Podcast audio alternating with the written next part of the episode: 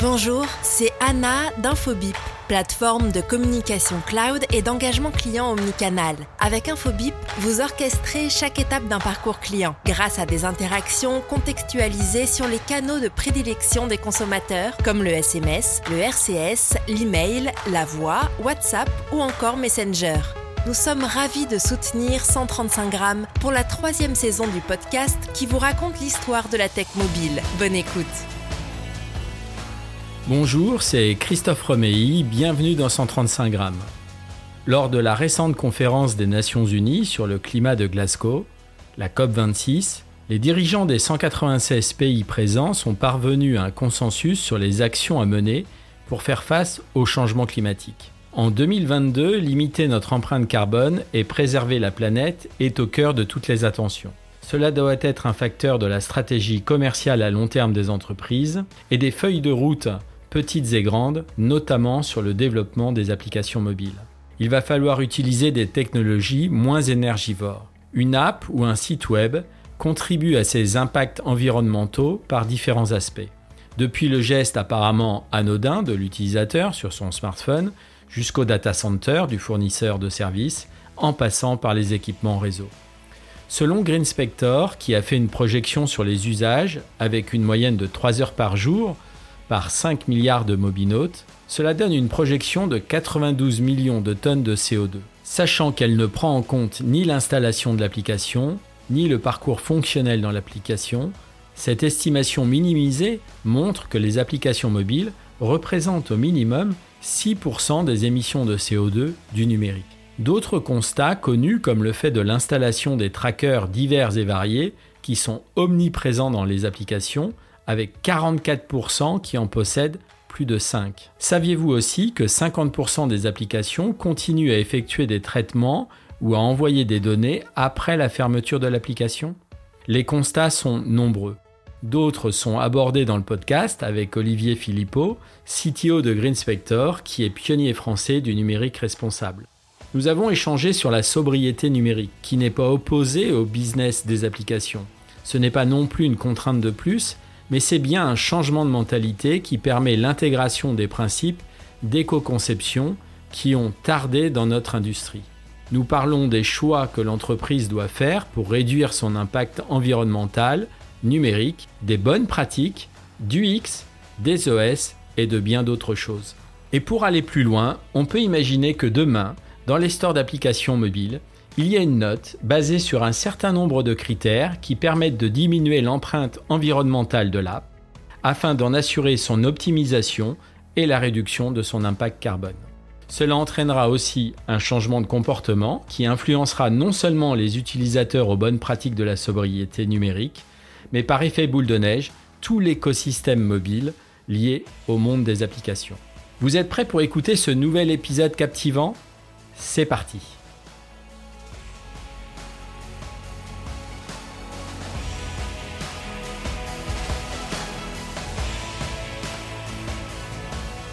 Nous allons parler euh, de sobriété numérique, euh, d'impact environnemental, notamment pour les applications mobiles. Alors tu vas te présenter, Olivier, et surtout tu vas nous dire euh, que fait Green Spector, depuis quand vous le faites, et, et puis on va, on va démarrer avec une série de questions ensuite. Allez, à toi. Bonjour Christophe, donc moi Olivier Philippot, je suis le, je suis un des co-fondateurs de Green Spector. On est trois, Thierry Lebouc, Thomas Corvézier.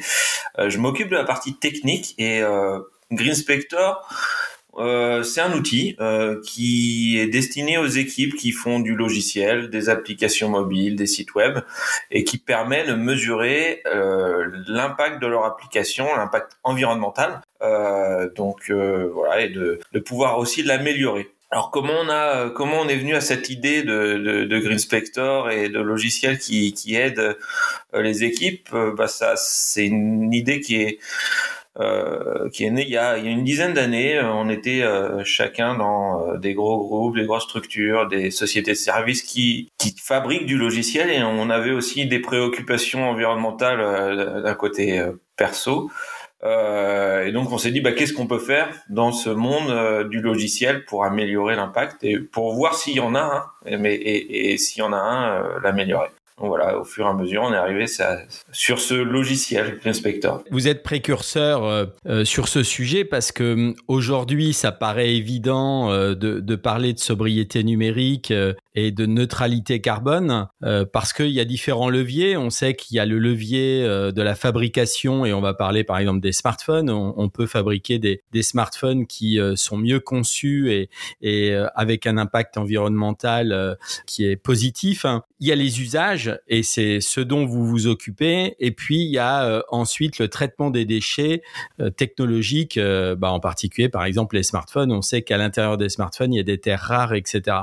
Alors comment il y a dix ans vous avez parce que dix ans c'est long quand même. Comment vous avez tenu la course de ces dix années là pour parler de sobriété numérique? Euh, on a fait beaucoup de test and learn, euh, donc euh, on a fait de la R&D avec des grosses structures, par exemple avec Orange, on a fait, on, on, a sinué en fait pour savoir comment on pouvait mesurer cet impact, et donc on est arrivé voilà à, à, une maturité il y a il y a trois quatre ans, mais effectivement c'est c'est beaucoup de R&D parce que c'est un sujet qui est assez nouveau, et donc si on veut le faire sérieusement aussi euh, bah, il faut investir. Et donc on a aussi investi et on a euh, on a été suivi aussi par euh, par des gros groupes qui faisaient de la R&D dans ce domaine-là. Donc voilà. Et, on, on, arrive maintenant on est assez fier de de ce qu'on a fait dans le sens où on arrive à aider les équipes et c'est ça qui est intéressant c'est réussir à à aider des gens qui font des applications des sites web à à réduire leur impact. Donc c'est, on, on, y est. Il y a toujours de l'amélioration. Euh, il y a toujours la, la R&D à faire dans ce domaine, mais euh, on arrive à un niveau satisfaisant. Alors, les, on sait que dans, dans, la sobriété numérique, les data centers sont souvent pointés du doigt dans l'émission de, de, gaz à effet de serre, euh, notamment dans le secteur numérique. Euh, sera, ça représente environ 10% des émissions sur la planète d'ici 2025. Alors, il y a plein de chiffres qui circulent, mais en tout cas, c'est un chiffre qui est, qui est reconnu comme tel. Euh, on sait que les usages aujourd'hui euh, des applications mobiles eh bien, équivaut à 20 TWh, soit quasiment l'équivalent équivalent de la consommation annuelle en électricité d'un pays comme l'Irlande, 5 millions d'habitants. Ça, c'est vous qui le dites, hein, Green Spector. Vous avez dévoilé un top 30 de la consommation énergétique des applications mobiles. Comment vous avez fabriqué ce top 30, euh, Olivier? Bah, on a euh, on a utilisé notre logiciel euh, pour euh, réaliser des parcours. Donc, ce qu'on fait, c'est on, on, automatise via des scripts des parcours comme l'utilisateur le ferait. Donc, on, on, va se connecter à l'application, lire des vidéos, et ça, on va faire tourner ces, ces scénarios sur des téléphones réels, et on va récupérer pour chaque étape euh, de, du parcours euh, bah, des métriques, euh, des métriques classiques et des nouvelles métriques comme l'énergie, et on va projeter un impact environnemental. Donc ça permet d'avoir une mesure précise d'un parcours utilisateur et de comparer bah, des parcours sur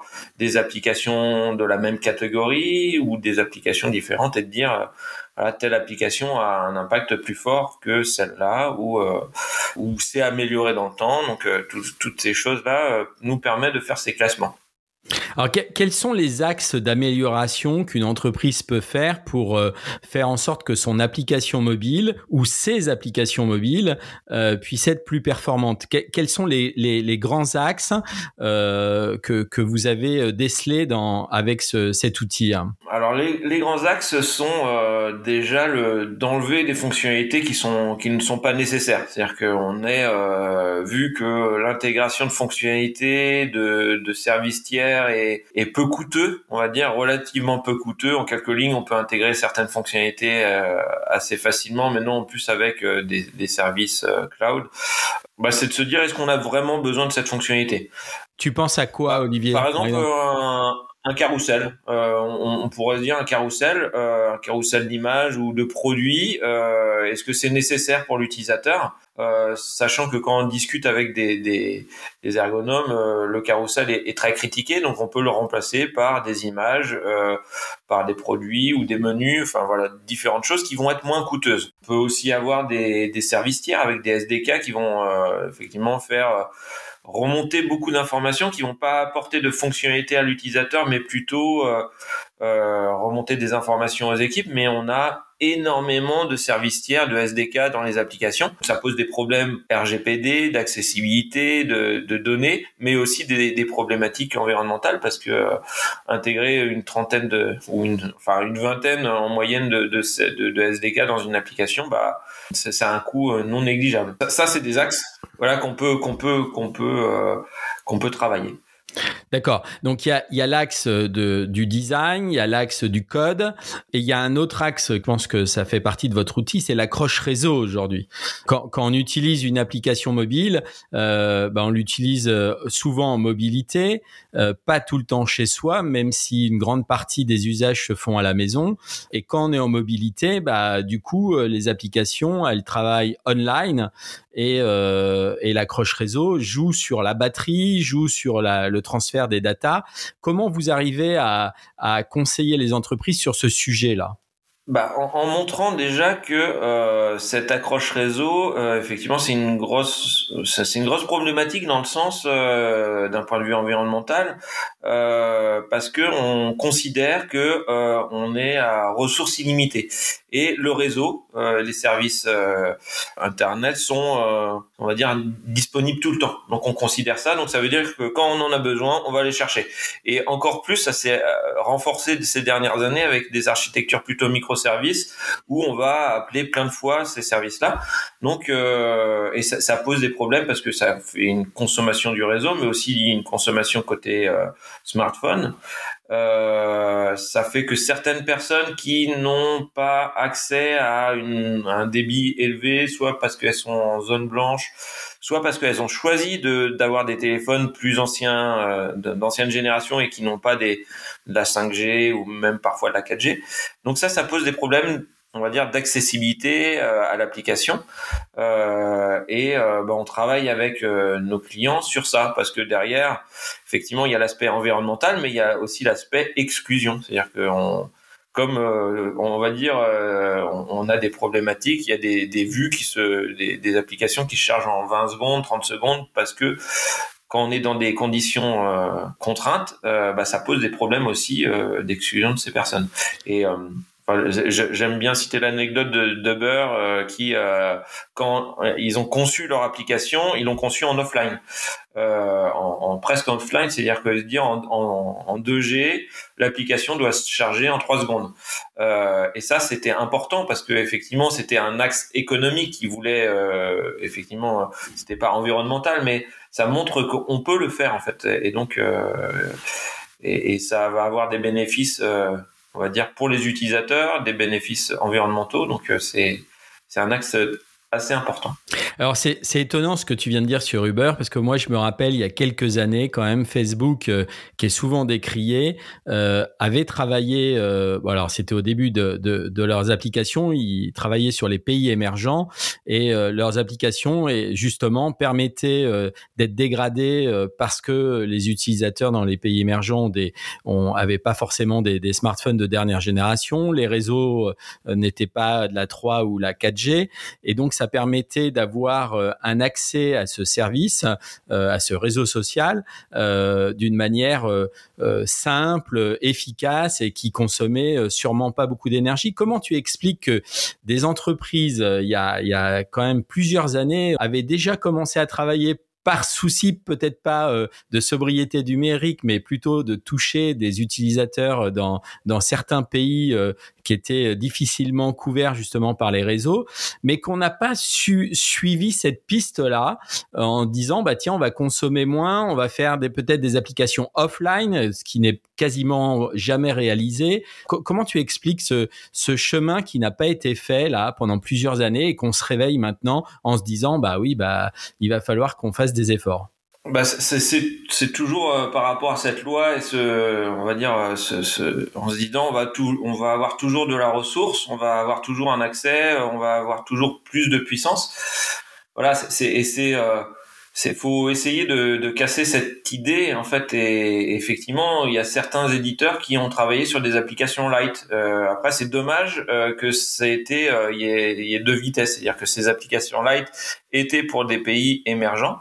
Euh, et après, on a continué sur euh, les pays, on va dire, avec euh, des vitesses de connexion importantes et qui allaient encore plus augmenter. Donc, on s'est dit, bah, cette problématique, elle n'existe pas pour pour ces pays, alors que c'est faux. Enfin, il aurait fallu vraiment, on peut se poser la question, est-ce qu'on a un intérêt à faire une application et on l'a mesuré, un Facebook et Facebook Lite est-ce que c'est pas plutôt d'avoir une seule application euh, optimisée? Euh, et, et, ça, c'est vraiment, il faut, c'est une problématique et euh, on, on, est ancré dans ça dans la technologie parce qu'effectivement, euh, on, on, parle beaucoup de la loi de Moore, par exemple, en disant tous les 18 mois, il, il y a une la puissance qui va augmenter, euh, qui va doubler. Moore, qui était un ingénieur dans les années 70, qui avait regardé, qui avait observé ça sur des, des, des processeurs de l'époque, est revenu il y a quelques années en disant attention, c'est une une prophétie autoréalisatrice. Donc c'est pas une loi scientifique. Donc euh, faut avoir ça en tête et se dire euh, peut-être il est le c'est le moment de, de, de penser à, au fait qu'on a des ressources euh, non illimitées. Absolument. Alors explique-moi comment aujourd'hui les entreprises peuvent faire pour euh, euh, intégrer cette démarche. Euh, Qu'est-ce que vous recommandez aux entreprises pour euh, avoir des, des, applications mobiles euh, qui soient avec une empreinte numérique dite écologique, performante, avec cette sobriété numérique? Quelles sont les recommandations que vous, vous faites? Et, et qu'est-ce que ça implique pour l'entreprise de faire? Euh, euh, la première recommandation, c'est déjà de se, se, poser la question euh, et, et, de se mesurer en fait, euh, se mesurer pour se dire est-ce qu'on est-ce qu'on a un impact qui est fort, qui est faible, euh, est-ce que on a beaucoup d'utilisateurs, donc même si on a un impact qui est assez unitairement faible, bah on a quand même une une part parce qu'on a des millions d'utilisateurs. Donc euh, euh ça, se, positionner et puis euh, ancrer euh, ça dans une démarche d'entreprise. Dans le sens, c'est pas qu'une question pour les développeurs d'optimisation. C'est pas euh, donc c'est on va intégrer on va intégrer le marketing, on va intégrer les product owners, on va intégrer les développeurs et, et après ben, on va se dire voilà on a des marges d'amélioration on y va progressivement. Euh, L'idée c'est pas de culpabiliser en disant vous avez un impact environnemental euh, fort, euh, c'est pas bien. C'est on n'a jamais, on s'est pas préoccupé beaucoup de ça, donc euh, bah, tout le monde est un peu au même au même niveau. Il y a peut-être des précurseurs, mais on va s'améliorer et on va surveiller ça. Et surtout, si on développe des nouvelles applications from scratch, on va essayer d'intégrer ça euh, by design. C'est-à-dire que voilà, on, va concevoir des, des, des, des, un socle technique qui est sobre, euh, des, des, on va choisir des librairies qui sont sobres et on, on a l'expérience avec un client euh, qui a fait cette démarche en fait de mesure il y a trois ans, euh, qui était sur des, des technologies hybrides qui ne et des librairies qui ne permettaient pas d'arriver à un niveau satisfaisant de sobriété de performance. Euh, bah, depuis trois ans, enfin pendant deux ans, ils ont euh, nativisé tous les toutes les vues. Ils sont passés sur des technologies plus optimisées ça a eu, il y a eu un coût. Après, il y a eu euh, des, un bénéfice euh, performance, euh, utilisateur et environnemental. Euh, mais voilà, c'est si ça avait été pris dès le début, euh, le coût il serait il serait plus faible. Donc voilà, c'est c'est vraiment une démarche qui, qui, doit être pensée à tous les niveaux. Est-ce que, est-ce que vous recommandez d'avoir euh, un champion euh, euh, qui, qui permette de, de briefer les équipes? Il faut sensibiliser, on va dire, toutes, toutes les équipes. Déjà, c'est, c'est bien d'avoir une sensibilisation à cette problématique qui est nouvelle pour les éditeurs, mais aussi pour les utilisateurs, mais chez les éditeurs, le marketing, les développeurs, de les sensibiliser. Et après, vu que c'est des choses qui sont assez, qui peuvent être assez techniques et assez euh, euh, aller assez loin dans les optimisations, effectivement, le fait d'avoir un, champion va permettre aussi de, de guider cette démarche, un peu comme on a sur l'accessibilité où on commence dans les équipes à avoir des gens qui sont euh, experts en, en accessibilité, euh, d'autres sont experts dans des domaines. Là, on est sur un nouveau domaine. Euh, effectivement, euh, avoir un champion, ça, ça va aider et ça va surtout euh, mettre une dynamique dans l'entreprise et dans les équipes pour pour s'améliorer. Est-ce que, Olivier, est-ce que les OS jouent le jeu sur ce sujet? Alors aujourd'hui, il y a que deux OS. Alors il y a, il y a, il y a un peu plus que deux OS, mais il y a deux OS majeurs qui sont là, euh, qui sont iOS et, Android. Est-ce que ces, ces entreprises jouent le jeu sur ce sujet hein? Alors c'est difficile, c'est une question difficile dans le sens où euh, il y a c'est c'est pas euh, tout blanc ou tout noir, mais dans tous les cas, on, on a euh, les fabricants euh, ont travaillé sur l'éco-conception, sur optimiser, on va dire les le matériel.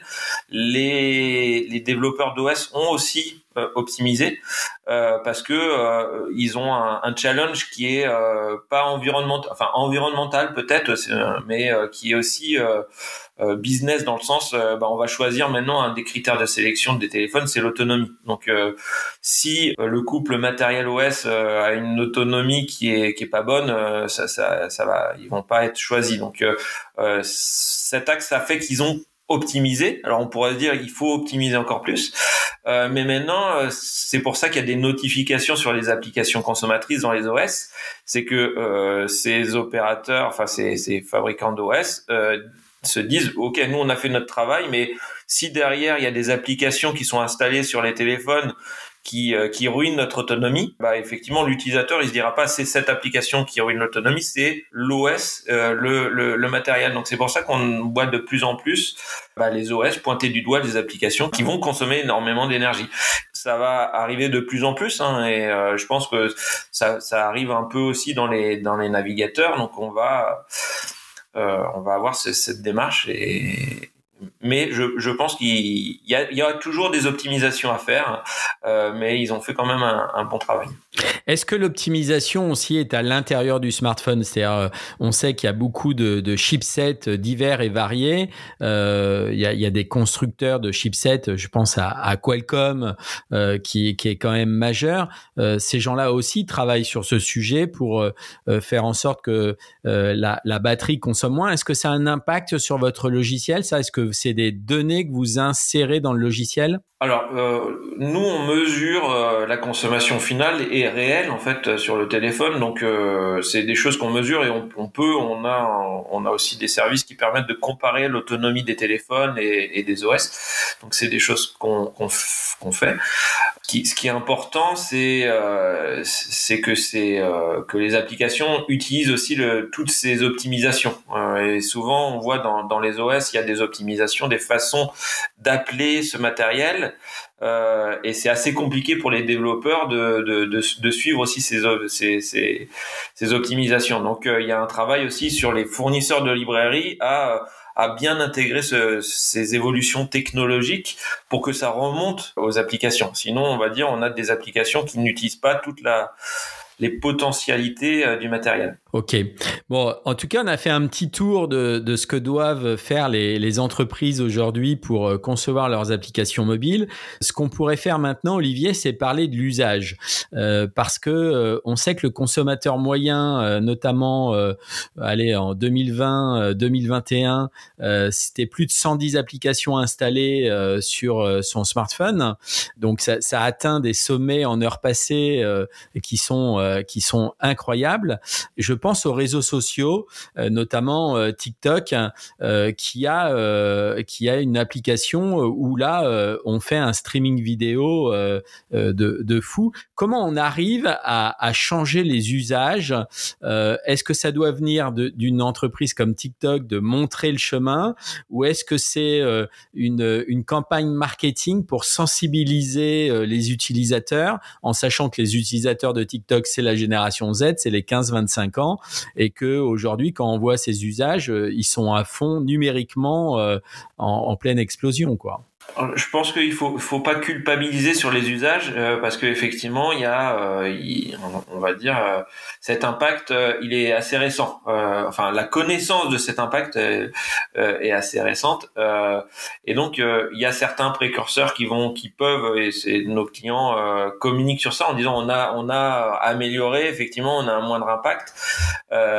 Donc c'est bien après, effectivement, euh, si euh, si des gros éditeurs ne prennent pas cette problématique et ne, communiquent pas, les utilisateurs euh, vont pas auront pas l'information. Donc il, faut il faut leur demander. Effectivement, faut le faire. Euh, après, ça peut venir aussi vers la législation. C'est ce qui se passe actuellement euh, avec l'indication sur la facture des, des FAI du, du coût CO2 par gigaoctet. Donc euh, il y a beaucoup de discussions dans le monde de la de la tech sur ce, cette métrique qui est qui est peut-être discutable, mais en tout cas elle a, elle a, elle a quand même euh, le bénéfice de sensibiliser les utilisateurs. Donc, euh, et, et, je pense que si on veut pas aller vers un tout législatif, euh, il faut que chaque éditeur prenne cette responsabilité. Parce que si euh, les développeurs, si les éditeurs ne prennent pas une responsabilité de d'améliorer et de sensibiliser aussi les utilisateurs, euh, bah, ça viendra sur, euh, on va dire, vers la législation qui est pas forcément tout le temps la bonne solution. Non, c'est pas tout le temps la bonne solution, loin de là. Euh, alors, comment on fait pour euh, qu'un réseau social, euh, alors il n'y a pas que TikTok, hein, il y a Reddit, il y a Facebook, il y a Twitter. comment on fait pour Est-ce que vous leur faites des recommandations? Est-ce que vous discutez avec ces gens-là? Ou est-ce que vous avez été, vous avez fait de la prospective en disant, bah voilà ce que devraient faire ces réseaux sociaux pour intégrer cette sobriété numérique dans leur développement et dans leur façon de, se comporter sur leurs applications mobiles. Hein. On ne travaille pas directement avec euh, des gens qui font des réseaux sociaux. On a d'autres euh, clients hein, qui, font des applications bancaires, des applications de, médias, euh, voilà. Et, les bonnes pratiques sont, on va dire, assez génériques. Et effectivement, euh, une bonne pratique dans une application de, de, de vidéo, euh, de streaming euh, comme, comme Canal, bah, ça, ça, ça, peut, les bonnes pratiques peuvent être appliquées sur les réseaux et sur les réseaux sociaux. Euh, donc c'est c'est ça l'avantage, c'est que en fait tout le monde a les les mêmes mauvaises pratiques. Enfin, on a on, on, utilise les mêmes librairies, on utilise les mêmes quasiment les mêmes frameworks, on utilise les et, donc c'est l'avantage de cette sobriété, c'est que quand on commence à, à, à, optimiser, on a des retours d'expérience un peu partout qui montrent que voilà, il y a des choses qui sont euh, applicables. Donc voilà. Donc pour répondre aussi sur les réseaux sociaux, il y a beaucoup de choses qui, qui pourraient être faites. Euh, fournir déjà un, un thème sombre. Euh, alors c'est une bonne pratique qui est, qui est assez connue. Je la, je la sors. Elle est, elle, elle, peut être aussi discutée parce qu'elle a un impact euh, euh, environnementale et énergétique sur des écrans OLED, donc pas sur tous les téléphones, euh, mais elle, elle, est quand même assez intéressante et elle permet aussi à l'utilisateur, si on le guide bien, de lui dire euh, si tu passes en, en, en, thème sombre, tu vas moins consommer. Donc, voilà. Donc, euh, Alors ça, ça c'est euh, ça c'est intéressant ce que tu dis Olivier. C'est un cas c'est un cas d'usage euh, intéressant sur le fait de la sobriété numérique, comment les entreprises arrivent à, à, porter le message. Parce que aujourd'hui le dark mode, la plupart des entreprises ne parlent pas de ça, parlent du côté design, UX, UI, et mais ne parlent pas que ça va consommer moins, que ça va permettre de faire ces choses là et ne donne pas d'ailleurs de chiffres sur, euh, sur le bénéfice de passer en dark mode. Donc ça, c'est un vrai problème quand même. Effectivement. Euh, alors, première raison, c'est que ces entreprises n'ont pas ça en tête ou n'ont pas pris cette problématique environnementale. et après, une fois qu'elles l'ont prise, il faut faire attention à la communication. Et je pense qu'il y en a qui sont assez assez réticentes à, communiquer, même si elles savent, parce qu'elles n'ont pas soit les bons chiffres, elles n'ont pas confirmé. Euh, donc euh, il faut effectivement, euh, il y, a une crainte au sein des, des éditeurs de communiquer parce que il peut avoir un bad buzz dans le sens euh, actuellement quand on parle de, de green, euh, d'amélioration euh, de l'impact environnemental, on peut plus dire n'importe quoi. donc il faut que ça soit étayé scientifiquement via des mesures, via donc voilà, on a des clients qui commencent à communiquer sur ça, mais parce que derrière ils ont l'assurance de dire voilà c'est des résultats qui sont qui sont mesurés. Contrairement à juste, je suis passé en dark mode, euh, j'ai sauvé l'environnement. En fait, euh, voilà, ce, message-là est, pas le bon. En fait, hein. vous pouvez passer en dark mode, vous allez réduire de temps, euh, voilà. Mais par contre, il y a un impact qui est à côté, et donc ça, il faut pas cacher cet impact à côté. Donc, il y a toute un, une démarche en termes de communication à apprendre en fait. Mais pour, c'est pas que le numérique. Hein, cette communication environnementale, elle est pour tous les gens qui font des produits et, et du service.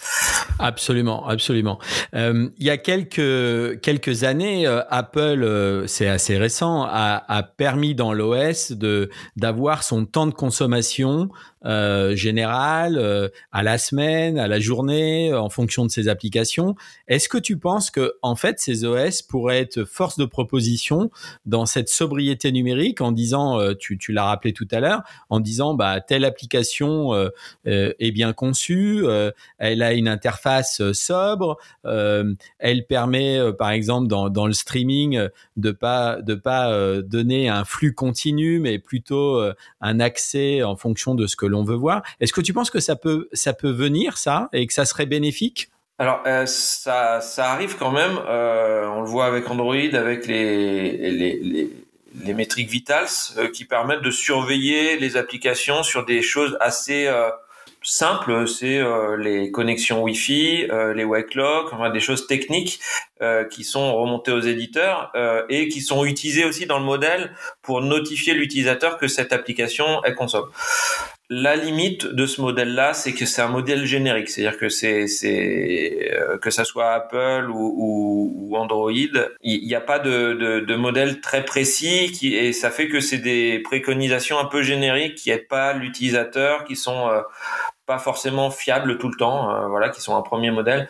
Donc, moi, j'ai pas l'impression que, que, que, que les éditeurs d'OS vont dans ce sens-là. Elles vont dans juste dans un, une sensibilisation effectivement assez euh, assez générique. Après, elles prennent pas ce rôle et elles l'ont pas pris sur plein d'autres euh, axes comme l'accessibilité des applications, comme euh, elles, vont le prendre sur la sécurité parce que c'est critique, euh, mais c'est tout. Donc je, pense que ça viendra pas des, éditeurs d'OS. Est-ce que là, que c'est bien que tu parles de sécurité, Olivier? Aujourd'hui, c'est un enjeu majeur pour le numérique, hein, quel qu'il soit, mais en particulier aussi sur les applications mobiles. Est-ce que, est-ce que le, rajout de sécurité pour faire face au, au hack, euh, enfin à plein d'attaques divers et variées, est-ce que ça peut rajouter une couche à la consommation en fait euh, numérique ou pas? Ça peut si c'est mal fait. C'est-à-dire que si on met euh, effectivement euh, plein de vérifications avec du contrôle, est-ce qu'on voit la, double authentification pourrait se dire effectivement c'est une phase en plus, mais si elle est bien faite, elle va avoir un impact assez faible. Par contre, moi je, je focaliserais plutôt sur ce que la sobriété peut amener à la sécurité. C'est-à-dire que et on parlait des SDK, intégrer une vingtaine de SDK dans une application, euh, bah, c'est intégrer autant de potentielles failles. Et on le voit, on l'a vu euh, dernièrement avec Log4j, alors euh, qui a un peu moins touché les applications Android, mais il faut, il faut, voilà, cette multiplication des SDK, bah, c'est un risque aussi. Donc, un code, une architecture sobre. Qui, où on intègre uniquement ce qui est nécessaire permet de réduire aussi les, des, des portes d'entrée. Euh, donc euh, là, on va avoir un gain non négligeable et, et on voit la sobriété va aller dans, dans, le même sens que donc la sécurité, que l'accessibilité, parce qu'avoir des interfaces euh, euh, sobre et bien bien documenté avec euh, une navigation accessible, c'est aussi une, une, une, application qui va être sobre. Ok. Est-ce que tu est-ce que tu penses que et est-ce que c'est une réflexion de la part de, de vos équipes euh, aujourd'hui, par exemple, si on prend le, le domaine de la euh, de l'automobile, euh, ils ont des normes à respecter en termes de sécurité. Il y a des crash tests. après, il y a des niveaux pour passer en fait la commercialisation et arriver à vendre une voiture sur le marché. Est-ce que finalement, il faudrait pas faire ça pour les applications mobiles en termes de sobriété numérique, c'est-à-dire euh, en mettant un certain nombre de, de points et en disant, bah, point 1, ok, vous l'avez, point 2, vous l'avez pas, vous, il faut retravailler, point 3, voilà. Est-ce que tu penses que c'est faisable et est-ce que c'est possible à mettre en place ou alors euh, le, le, sujet est tellement vaste et tellement compliqué que bah non on peut pas le faire? Alors, c'est, c'est, on, y travaille depuis dix ans hein, parce qu'on a discuté avec l'AFNOR, avec l'ISO, avec euh, nos, clients. Effectivement, euh, c'est assez compliqué de, de, de mettre des, des standards. Euh, nous, on le fait avec la mesure où on donne un, un une certification à, nos utilisateurs déjà qui, qui permettent en alors on se le permet parce qu'on a mesuré énormément d'applications et euh, et on fait attention à cette communication c'est vraiment quelque chose que que, que nous c'est une certification Green Spector donc après en interne, euh, les, les, éditeurs communiquent et commencent à communiquer en externe. Après, euh, sur quelque chose de plus consensuel, euh, il y a l'Institut du numérique responsable qui actuellement a un référentiel voilà qui, qui va aussi euh, donner des bonnes pratiques. Euh, donc euh, il y, a, y a des choses qui se font à la FNOR on voit que ça ça avance. Après c'est assez compliqué parce que qu'est-ce qu'on doit certifier? Est-ce qu'on doit certifier l'organisation qui édite est-ce qu'on doit certifier le produit sur les moyens qui sont mis en place le résultat? Donc il y a, y a beaucoup de discussions sur ça. Nous on croit plus en, en certifier et c'est ce qu'on fait, euh, le, le, résultat final. C'est-à-dire que peu importe les bonnes pratiques qu'on a appliquées euh, ou euh, comment ont été formées les équipes, le résultat euh, euh, qui est le plus important, c'est quand c'est sur le, le, téléphone de l'utilisateur, quel est l'impact réel. Quoi. Mais bon, c'est complémentaire aussi d'autres axes de certification qui, qui vont peut-être arriver. Alors, en écoutant, euh, en écoutant ce podcast, les, les auditeurs vont peut-être se dire, euh, euh, moi, je suis un joueur, j'utilise de nombreuses applications mobiles de studio, de, de gaming, et, et c'est pas possible de faire de la sobriété numérique dans le dans le jeu mobile. tu en penses quoi, Olivier? C'est possible ou c'est pas possible? Alors c'est possible. Hein. Il n'y a pas de, euh, il y a aucun domaine qui n'écarte à, à, cette sobriété euh, qui, qui est, enfin qui, qui n'est. C'est-à-dire que le, le, jeu, il y a des gens qui, euh, dans chez les éditeurs, travaillent sur cette sobriété, cette optimisation, parce que effectivement, là, l'intérêt c'est de faire tourner sur des plateformes euh, qui sortent euh, des jeux et, euh, et pas uniquement sur des supercalculateurs. donc oui, c'est c'est possible. Par contre, là, le, la limite, c'est que en fait, les joueurs généralement sont des gens qui vont aussi euh, vouloir euh, prendre les dernières plateformes, mais parce qu'ils veulent les dernières plateformes, parce que ou les derniers téléphones, parce que euh, parce que ils sont plus puissants, ils font tourner ces jeux. Donc c'est pareil, c'est je reviens à cette loi prophétie autoréalisatrice, pardon. Il faudrait réussir à faire tourner des, des jeux sur des plateformes qui sont plus anciennes, et donc garder aussi ce casser un peu ce rythme de renouvellement du matériel. Euh, et ça c'est important parce que l'impact le plus fort, il est sur le renouvellement du matériel. Donc, euh, et, et, je pense que ça va arriver euh, parce que les, utilisa les utilisateurs commencent à prolonger la durée de, vie des téléphones. Donc, euh, ils vont pas vouloir euh, être écartés de certains jeux euh, parce que parce que le jeu ne tourne plus sur leur plateforme parce que c'est un jeu qui tourne que sur les téléphones qui viennent de sortir. Donc, ça, va venir toujours pareil, euh, c'est pas sur là ça vient pas sur l'aspect environnemental mais sur l'aspect euh, business. Mais euh, bon si si ça répond euh, aux besoins environnementaux, bah, c'est très bien. Oui, c'est ça. C'est que, en fait, ces, consommateurs ont besoin d'avoir une conscience écologique digitale euh, dans, dans leur mode de consommation, dans leur mode d'achat. Euh, et c'est un tout, en fait, qui participe. Hein. Je pense que c'est des outils comme le vôtre. C'est la conversation qu'on a eue pour euh, faire de, de, meilleures applications avec cette sobriété euh, euh, numérique. Ça nécessite, on l'a, on l'a vu, ça nécessite du temps, de la réflexion euh, sûrement, sûrement euh, du budget aussi, mais pour un gain euh, pour un gain non, non négligeable et pour arriver à avoir une empreinte numérique écologique positive. Et, en plus, ça permet d'avoir un discours sans tomber dans, dans ce que tout à l'heure tu as appelé le, le greenwashing, sans, tomber dans ça, mais être, être positif pour finir le, podcast, quelles sont les, les, tes recommandations et la vision que tu vois là dans les, dans les 18-24 prochains mois autour de ce sujet hein? On, on, on, va dire euh, les gens se sont les éditeurs se sont intéressés. Euh, il y a beaucoup de gens qui se sont intéressés à ce domaine. Euh, il y en a beaucoup qui en ont parlé. Tout le monde en a parlé. Euh, enfin beaucoup de gens en ont parlé.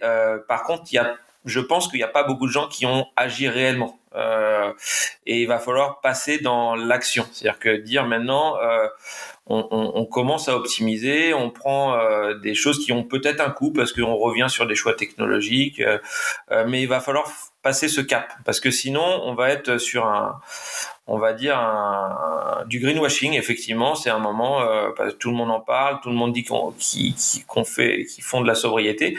Mais quand au final chez l'utilisateur on va voir que ça consomme toujours énormément que ça consomme beaucoup de données beaucoup d'énergie que ça ça continue à, faire que les plateformes sont obsolètes bah on n'aura pas atteint notre but. Et on a on est bien dans une urgence une urgence environnementale.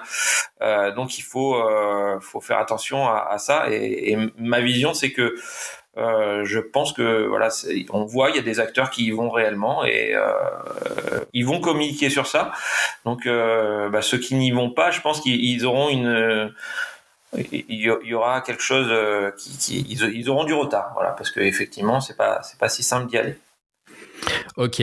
En tout cas, merci Olivier de, cette conversation, des, explications euh, que tu que tu as données sur l'éco-conception. Euh, je, vais rajouter dans notre conversation euh, quelques chiffres supplémentaires pour diffuser ce, podcast. En tout cas, merci beaucoup hein, Olivier de de ce moment passé ensemble. Merci.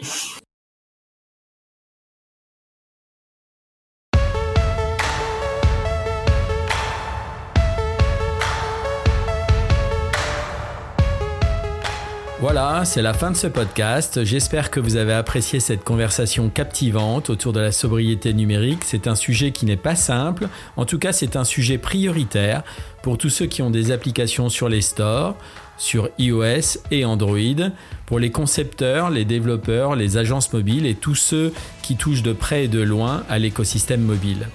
Diminuer l'impact environnemental de vos applications mobiles doit être votre prochaine roadmap, y compris dans le gaming. Nous mettrons les liens des sources dans un post dédié sur servicemobile.fr qui sert à préparer ce podcast. N'hésitez pas à noter et commenter le podcast. Vous pouvez me contacter pour me proposer euh, des sujets ou vos témoignages sur le Twitter de 135 grammes. En tout cas, je vous dis à bientôt pour un nouvel épisode. 135 grammes, la cuisine de l'industrie du mobile.